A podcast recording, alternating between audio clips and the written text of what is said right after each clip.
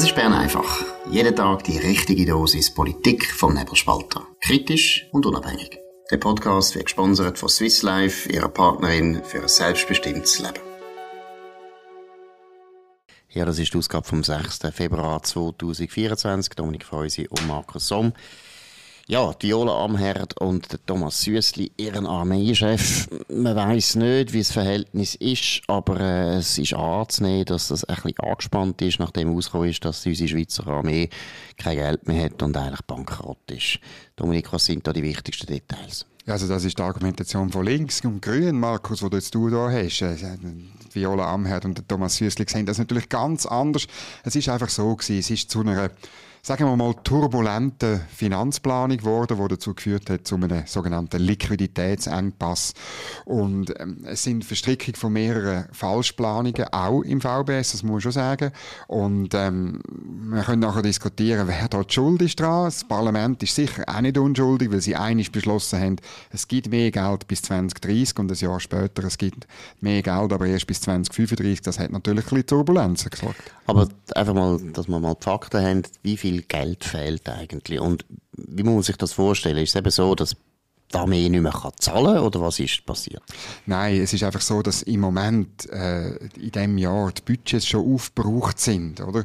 Äh, anderes Thema sind dann die höheren Betriebskosten. Dort muss ich auch sagen, das, das trifft dann wirklich sehr stark äh, der, der, Chef der Armee, der Thomas Süssli. Er sagt dort, man hätte Massnahmen eingeleitet. Ähm, schwierig von außen zu beurteilen. Aber was die Rüstungsausgaben angeht, ist es ähm, rund eine Milliarde, anderthalb. Äh, ganz genau kann man es, glaube ich, bis heute nicht, nicht sagen wo man einfach ähm, letztlich damit gerechnet hat, auch Sachen bestellt hat, wo das Parlament aber hat wollen. Man hat nicht irgendwelche Sachen bestellt, wo, wo gar nicht äh, be bewilligt worden sind. Aber man hat das zu früh bestellt und jetzt kommen die Rechnungen und darum äh, ja, ist es so, dass es letztlich das Budget aufgebraucht ist. Oder? Und wer ist jetzt schon? Thomas Süssli, Viola Amherd, das Parlament, wer, wenn wir die Ursachenforschung anschauen? Ja, wie immer in der Politik, alle ein bisschen. Ich habe gesagt, das Parlament, das Hüst und Hot macht, dann aber ähm, äh, Thomas Süssli, der vielleicht zu optimistisch geplant hat, aufgrund vom ersten Beschluss. Aber dann muss man schon mit Viola Amherd reden. Ich meine, sie hat äh, den Beschluss, der gefällt worden ist im Dezember 2022, auch im Bundesrat zu wenig abgesichert, wo Karin Keller-Sutter gesagt hat, nein, wir haben das Problem, oder? Sie will weiterhin so ein bisschen auf Kosten der Armee eben nicht zu viel Geld ausgeben. Das hat sie zu wenig abgesichert.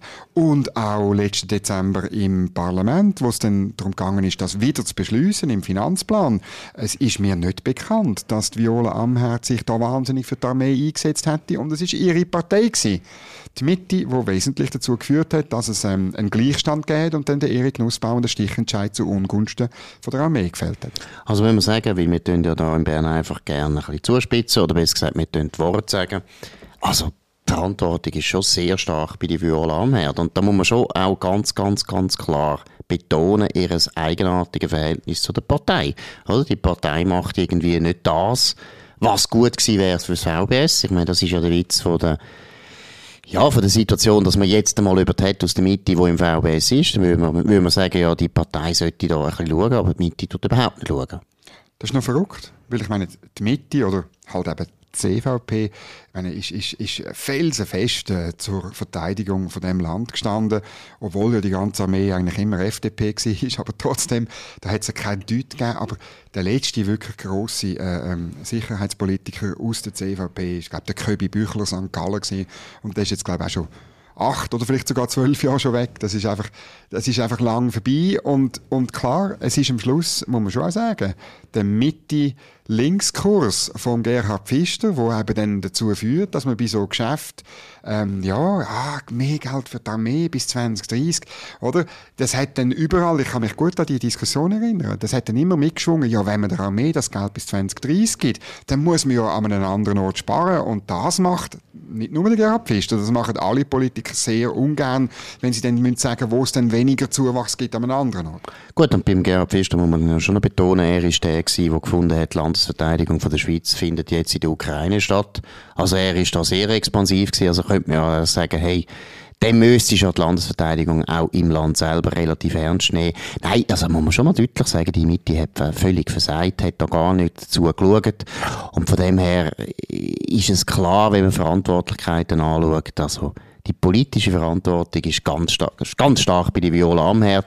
Auch im Bundesrat muss sie sich halt durchsetzen und das wäre ja durchaus, wäre ja durchaus möglich mit guten Argumenten, aber müssen wir jetzt auch mal sagen, seit der Krieg angefangen hat in der Ukraine, wo ja eigentlich meiner Meinung nach eine sehr gute Gelegenheit ist, für eine Verteidigungsministerin den Leuten wieder klar zu machen, dass die Armee wichtig ist. So wahnsinnig viel hat, hat man nicht gehört von der Viola am Herd. Man hat nicht das Gefühl, dass die Armee ihr wirklich am Herzen liegt, dass sie das wirklich mit Begeisterung macht. Es ist ihr wichtiger gewesen, dass in den Sportverein Quoten eingehalten wird für Frauen.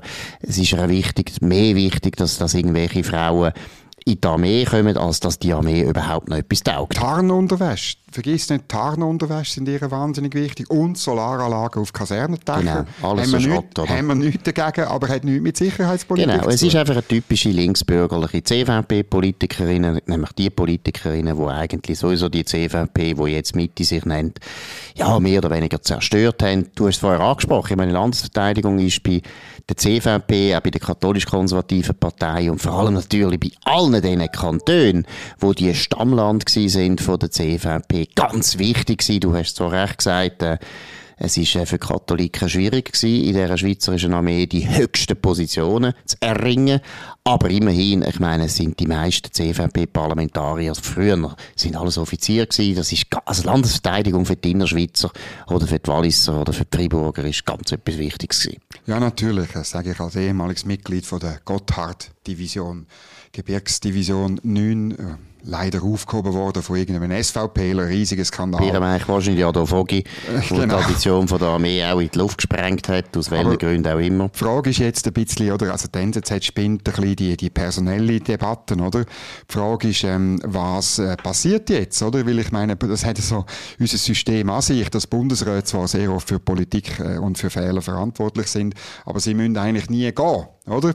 Und die Frage ist, ob äh, vielleicht das Bauernopfer dann plötzlich äh, contre, contre les faits ähm, Thomas Süssli heisst. Genau, und der David Biener macht es ja raffiniert. Das ist immer, wenn man es so will machen dass es nachher zu einem Rücktritt kommt, tut man einfach mal darüber schreiben, wie Viola Amher tschüss schon alle Leute ab, abgeschlachtet genau. hat, die äh, aus ihren Augen versagt haben. Und äh, es ist schon sehr wahrscheinlich, dass sie jetzt über das nachdenkt, dass der Thomas Süssli muss gehen, je nachdem, wenn der Druck groß wird, oder? Da können wir jetzt schauen, ob es im Parlament viel Druck gibt von, von den Medien. Von links. Für die Medien, dann wird der Thomas Süssli müssen gehen. Der ist wahrscheinlich auch sehr vielen Linken sowieso ein bisschen ein Dorn in Auge, weil da muss man jetzt eben einfach attestieren, er hat wieder ein Gesicht dieser Armee gegeben. Man kennt ihn. Er ist der Armeechef. Er ist der, der eintreten ist für eine bessere Landesverteidigung. Er hat gute Interviews gegeben. Meiner Meinung nach ein sehr guter Armeechef.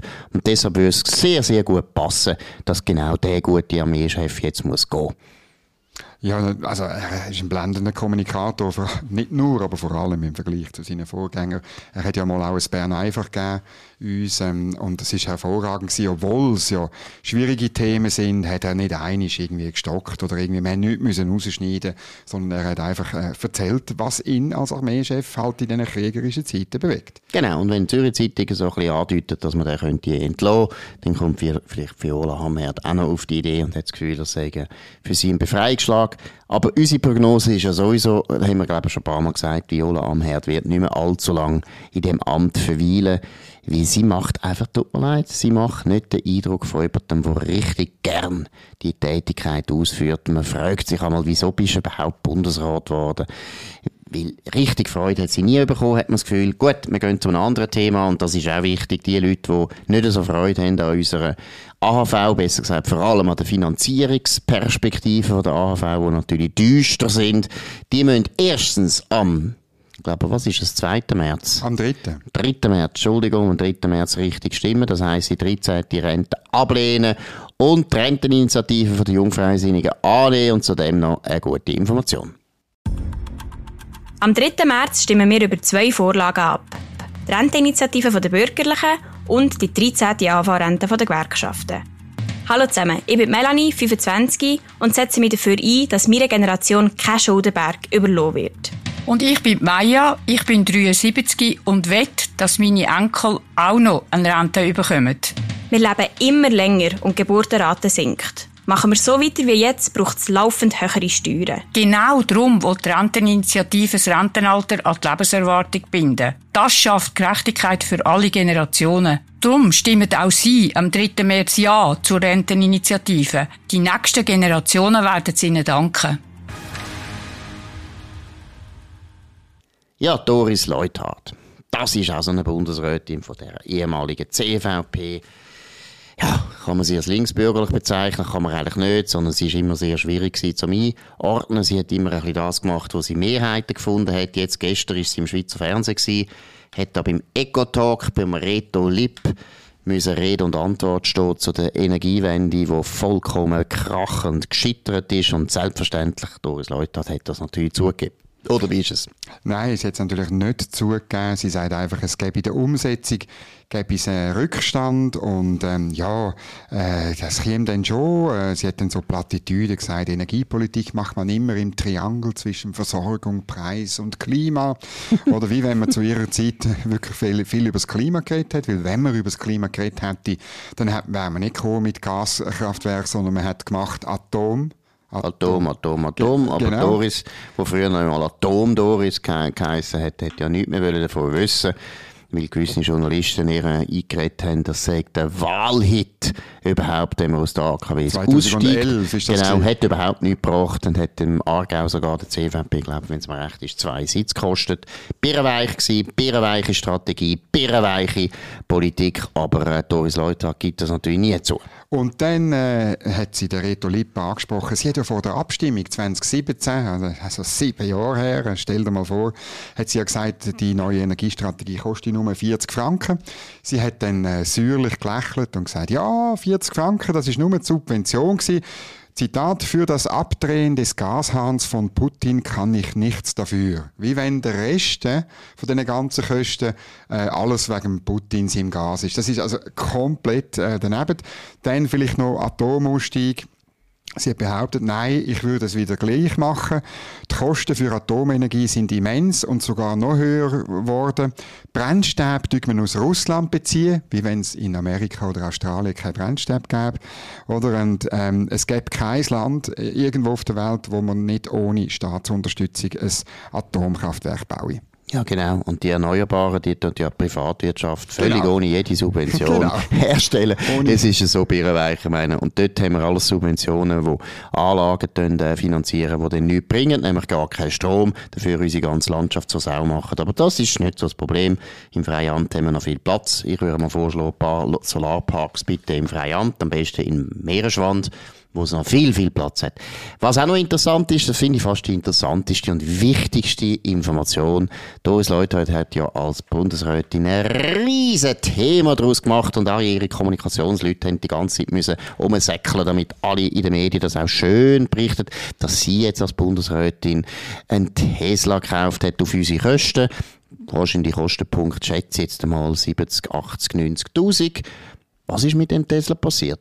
Ja gut, der hat sie nicht können mitnehmen, oder? Ähm, ah, die Arme, ja. Ja, also sie hat gesagt, oder man könne nur ein Handy können mitnehmen, wenn man ging als Bundesrätin.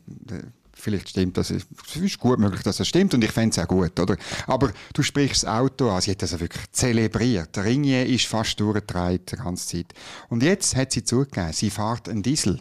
Sie fährt also einen Diesel und zwar aus persönlichen Gründen. Und ich habe dann, als ich das gelesen habe, gedacht, was, was heißt für, das? Genau, welche, also ich fahre ja auch Diesel. Ja. Aber welche persönlichen Gründe könnte ich ja. haben zum Dieselfahren? Ich bin, Aber der Reto Lippe hat nicht nachgefragt. Ja, natürlich, er ist viel... Heimatsterne, er, so, er ist beeindruckt Er ist so beeindruckt von ihr. Reto, man muss doch fragen, wieso. Er hat auch zuerst 26 Minuten hat man über anderes geredet, über irgendwie über, über Migro und über weiss nicht und, und wie das ist, wenn man nicht mehr Bundesrätin ist, bis man endlich zum Thema Energiestrategie gekommen ist. Finde ich übrigens auch noch lustig. Ist sie nicht äh, im Verwaltungsrat noch von der GOP?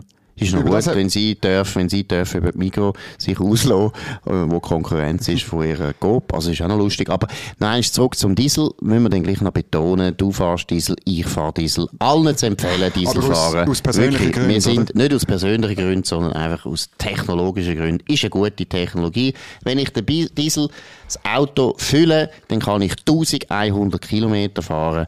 Und wenn ich mit dem Tesla unterwegs wäre, dann kann ich vielleicht zwei Kilometer fahren und nachher muss ich das Auto stoßen. Ja gut, da werden die Leute wieder ausrufen und sagen, du bist gegen Elektroauto. Ich bin überhaupt nicht gegen Elektroauto. Ich bin dagegen, dass der Staat mir sagt, was ich soll kaufen und vor allem Doris Leuthard mir sagt, was sie, was sie gut findet und nachher findet sie es ja dann gleich nicht gut, wenn sie es privat tut entscheiden und wo es nicht mehr um PR geht und Ringe nicht mehr zuschaut, dann kauft sie komischerweise einen Diesel. Das sagt ja ganz viel. Gut, gehen wir zu einem anderen Thema. Der Zeno Staub, ein sehr interessanter, auch sehr erfolgreicher CEO ist er von der Bank von Doppel. Er hat sich jetzt auch politisch angefangen zu engagieren. Er war auf der Nationalratsliste von der Mitte vom Kanton Zürich. Hat leider nicht gelangt. Hat in dieser Partei schaurig gut da, mal über zu, haben, wo weiss, dass man muss Geld verdienen muss, bevor man es dort ausgeht. Das würde auch dieser Partei wieder gut tun. Was ist mit dem Zeno Staub los? Ja, er hat äh, die Stellungnahme von der AWG Kanton Zürich verbreitet. Das ist so der, der Arbeitskreis Wirtschaft und äh, Gesellschaft. Das ist so ein bisschen der wie kann man sagen, der Unternehmerclub, der letzte Überrest vom liberalen Wirtschaftsmitte, äh, CVP-Milieu, ähm, nicht mehr ganz groß, ist vor 20 Jahren noch bestimmend gewesen, ja, aber immerhin, er engagiert sich dort, das finde ich hervorragend. Und es ist Stellungnahme zu dem, was uns im Moment sehr interessiert, nämlich zu der Verhandlungsleitlinie vom Bundesrat. Und das sind insgesamt zehn Forderungen, ich die unten dran verlinken. Nur interessant ist eben, äh, Souveränität über unsere Institutionen ist zu erhalten, die Volksrechte dürfen nicht geschwächt werden zum Beispiel. Man will auch über Sicherheit und Verteidigung äh, reden gleichzeitig mit der EU. Das ist, äh, weiß ich nicht, ob das so gut kommt. Sogar noch von Wasserstoffpipeline ist die Rede. Ähm, äh, angesichts vom Diesel von der Oris Leute brauchen wir keinen Wasserstoff. Dann äh, das Freihandelsabkommen muss unbedingt abtrennt werden. Das müssen wir wirklich und es keine Guillotine-Klausel und keine Retorsionsmaßnahmen in diesem Bereich.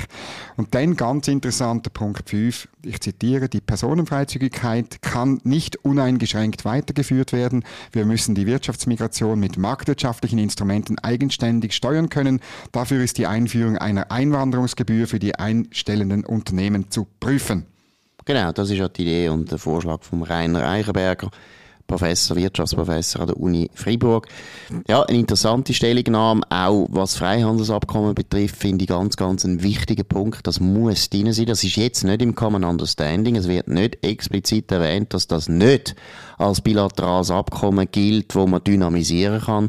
Und wenn das eben nicht drin steht, das ist ein bisschen da, wo unsere Diplomaten ja, wo sich einfach herausstellt, dass unsere Diplomaten eigentlich auf der Seite von Brüssel tun, äh, tun, äh, verhandeln. Das ist ganz ein wichtiger Punkt, dass das nicht drin ist, weil wenn wir nachher das neu verhandeln, dann könnte die EU mit der Dynamisierung praktisch machen, was sie wollen und schreiben, was sie wollen. Das wollen wir nicht.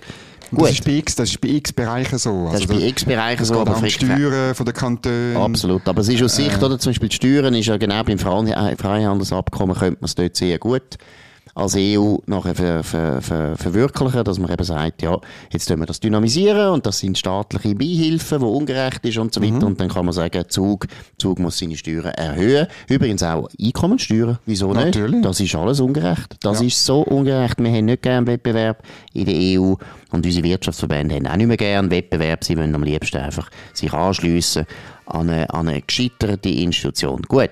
Gehen wir noch zu einem ganz anderen Thema. Da ist die Umfrage aus Amerika, Joe Biden, wirklich, wirklich extreme Taucher. Was sind da die neuesten Daten?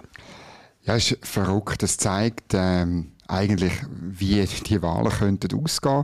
Das ist schon sehr extrem, weil es äh, gemäß NBC, ich bin da zu wenig Experte, aber hat es das noch nie gegeben, dass einer, der das Amt inne hat, so schlecht ins Wahljahr gestartet ist wie der Joe Biden. Bei den registrierten Wählern führt der Trump mit 47 Prozent gegen 42 Prozent, äh, wo, beim, äh, wo, wo Biden würden wählen. Und äh, das ist eine deutliche Steigerung nochmal im Vergleich äh, zum November. Und das ist schon noch, es ist wirklich der größte Vorsprung, den man jemals in 16 Umfragen für den Donald Trump gegenüber Joe Biden äh, gemessen hat. Und das ist beeindruckend.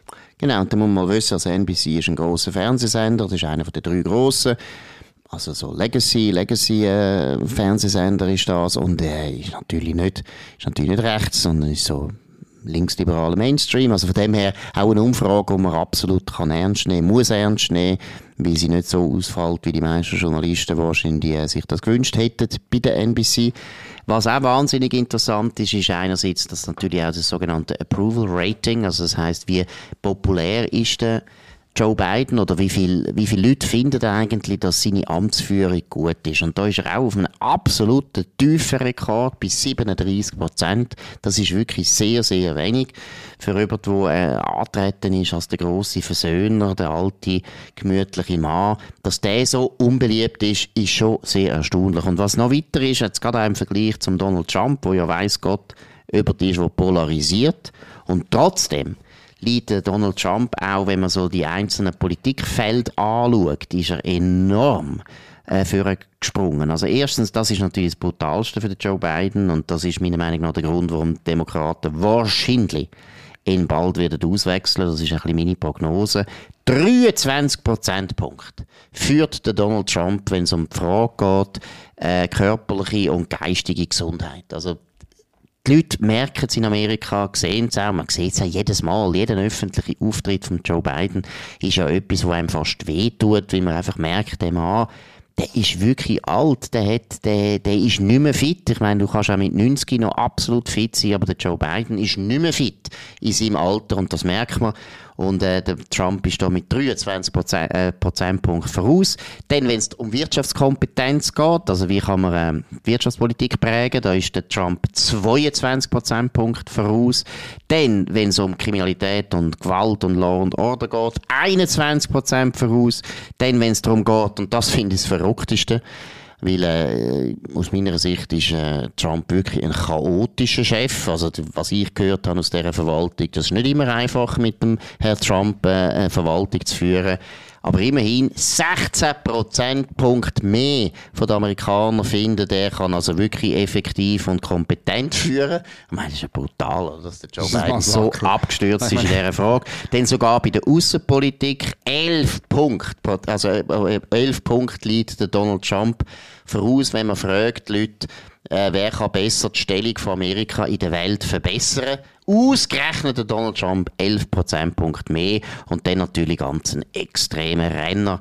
Das ist klar. 35 Prozentpunkte fändet dass der Donald Trump, wenn es um die südlichen Grenzen, also das heißt die illegale Migration von Mexiko auf Amerika, wenn es darum geht, das zu unterbinden, das Problem zu lösen, 35 Prozentpunkte findet eher, dass der Donald Trump das kann, als der Joe Biden.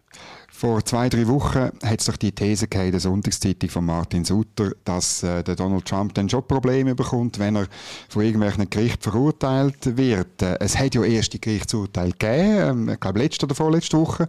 Das ist alles irgendwie bis jetzt an ihm abperlt, oder? Absolut. Und Natur, gut, er zieht jetzt natürlich auch weiter, das ist auch noch wichtig, es sind natürlich nicht letztinstanzliche ja, ja. Urteile und es sind natürlich auch alle die Urteile aus New York nimmt man es also nicht so ernst, weil man natürlich weiß, das ist Politisch. extrem politisiert. Ja, das sind ja, ja Staatsanwälte, die vor ihrer Wahl, da muss man sich mal vorstellen, die werden ja vom Volk gewählt, vor ihrer Wahl gesagt haben, ich werde dann irgendetwas finden, wo ich dem Donald Trump kann anhängen kann. Ich meine, das kannst du nicht ernst nehmen. Das ist nicht äh, die Vorstellung, die man hat von einem Rechtsstaat. Äh, heikler für den Donald Trump sind denn die Vorwürfe, die es gibt, wegen, einerseits wegen seiner Akten, die er da in, in seiner Villa in Florida irgendwie äh, hat aufbewahrt, oder das andere, was auch heikel ist, ist der sogenannte Wahlbetrugsvorwurf, oder dass er eben da probiert hat, äh, Leute in Georgia, es geht da vor allem um Georgia, dass er Leute da beeinflusst soll haben oder befohlen hat, äh, gewisse Sachen zu machen für einen, die illegal gewesen wären. Aber auch dort sieht es jetzt nicht so, zur Zeit nicht so gut aus. Ich glaube, Donald Trump, wenn er nicht verurteilt wird, ist er ein absolut äh, valabler Kandidat für die meisten Amerikaner. Weil, was die Leute eigentlich in Europa vergessen, oder? Die Leute kennen den Donald Trump. Man weiß, dass er ein Gestörter ist in vielen Fragen. Man weiß, dass er ein Chaot ist. Man weiß, dass er unanständig ist. Man weiß, dass er ein Rüppel ist. Der Discount haben alle Amerikaner schon längstens ja, ja. gemacht. Es gibt nichts Neues, wo man kann neu erfahren. Genau. Man kann nichts Neues erfahren über Donald Trump. Mhm. Und deshalb sind die Umfragen so vernichtend für den Joe Biden, weil die Leute wissen das alles. Und gleich finden sie, aber gewisse Sachen hat Trump eben viel, viel, viel besser gemacht. Bei allen seinen Charaktermängeln, die er durchaus hat, hat er es eben trotzdem besser gemacht. Und deshalb haben alle die Leute, die das Gefühl haben, ja, wenn wir ihn dann verurteilen, werden dann die Leute merken, was für ein Schlawiner er ist. Nein, das wissen die Leute alle. Es gibt nichts Neues. Es gibt kaum eine Persönlichkeit in Amerika, die die Leute besser und schon länger kennen. Ich meine, er ist ja schon seit 40, 50 Jahren in der Öffentlichkeit. Das ist alles schon discounted eigentlich. Genau. Also von dem her, ich glaube, die Demokraten haben nur eine Chance. Ich habe es vorher schon erwähnt. Die müssen einen Kandidat bringen, wo, wo Donald Trump wirklich kann schlagen kann. Und das wer könnte, ist das? Das könnte Michelle Obama sein. Man sagt immer in Amerika, sie will nicht. Aber ich glaube, der Druck ist wahnsinnig groß, weil Demokraten auch wegen solchen Umfragen einfach merken, hey, es kommt nicht gut mit dem Joe Biden, wir können nicht in die Wahl mit dem. Ja, und also du hast auch noch darüber geschrieben, weil er jetzt reagiert hat auf äh, die Probleme äh, im Roten Meer und im Persischen Golf und so. Dort natürlich auch, er ist ein schwacher Präsident und das geht nicht. Das sind Amerikaner, sind gestorben, das ist ganz schlimm ähm, und sie werden bombardiert. Das passieren Fehler mit Drohnen, die anfliegen und so weiter. Das ist alles unglaublich schlimm für die amerikanische Seele, nicht für den linken Teil der Demokraten, aber sogar für viele Demokraten wo irgendwo durch stolz sind auf ihr Land, wo loyal sind zum Land, wo selber vielleicht äh, Militärdienst geleistet haben. Das ist alles ein Verrat. Und die, die Leute die sagen dann in so Umfragen, dass er inkompetent ist. Absolut. Und es ist eben wirklich auch demütigend, dass sie jetzt so lange gewartet haben. Oder? Ich meine, drei Amerikaner sind gestorben. Normalerweise hat Amerika sofort reagiert, wenn ja, so ja. etwas passiert. Und man muss eben auch wirklich hart reagieren auf eine Art, wo die Iraner, und es geht ja um den Iran, wirklich merken, da geht so nicht weiter. Das haben sie nicht gemacht. Man muss sogar so weit gehen und sagen, Wahrscheinlich ist der Joe Biden, was das betrifft, noch der grösste Falke in der Regierung, weil ganz schlimm sind ja alle die anderen. Also der Jake Sullivan, wo zum Beispiel der Sicherheitsberater ist, das ist ja ein so ein Schwächling. Der, der tut ja jedes Mal in der Öffentlichkeit sich praktisch entschuldigen dafür, wenn sie Militäreinsätze machen. Also, Gut, wir sind natürlich Kriegsgurgler wieder. Wir sind Kriegsgurgler, wie uns das sehr viele Leser und Hörer zubilligen. Da sind wir sehr gern. Wir sind immer gern Kriegsgurgler, wenn es darum geht, irgendwelche Diktatoren in die äh, Regimes, wie zum Beispiel Iran, ein Verbrecherregime, oder Russland, wo auch ein Verbrecherregime ist, oder China, wo ein problematisches Regime ist, da gibt es ab und zu halt keine andere Möglichkeit, als die Vor allem mit militärischen Mitteln zu zeigt. Vor allem, wenn genau. man Schwäche zeigt. Das, das ist, ist auch etwas, was die Leute einfach nicht checken. Abschreckung ist immer noch das wichtigste Mittel überhaupt in der Außenpolitik. Und wenn man nicht will abschrecken dann kommt man Krieg über. Wenn man richtig abschreckt, das hat auch der Kalte Krieg gut bewiesen, dann muss man auch keine Angst haben, dann gibt es keinen Krieg. Aber man muss eben wirklich bereit sein, Krieg zu führen. Dann haben die anderen auch Angst und machen es nicht. Gut, das war es. Bern einfach an dem 6. Februar 2024. Lohne ich für unseren Markus Somm auf nebelspalter.ch. Könnt uns abonnieren auf nebelspalter.ch oder auf Spotify oder auf Apple Podcast. Wir haben Freude, wenn ihr uns empfehlt und irgendwelche Freunde uns auch weiter erzählen, was wir so machen. Könnt uns euch bewerten. Wir hören uns wieder morgen zur gleichen Zeit auf dem gleichen Kanal. Danke vielmals für die Aufmerksamkeit und bis morgen. Das war Bern einfach, gesponsert von Swiss Life, ihrer Partnerin für ein selbstbestimmtes Leben.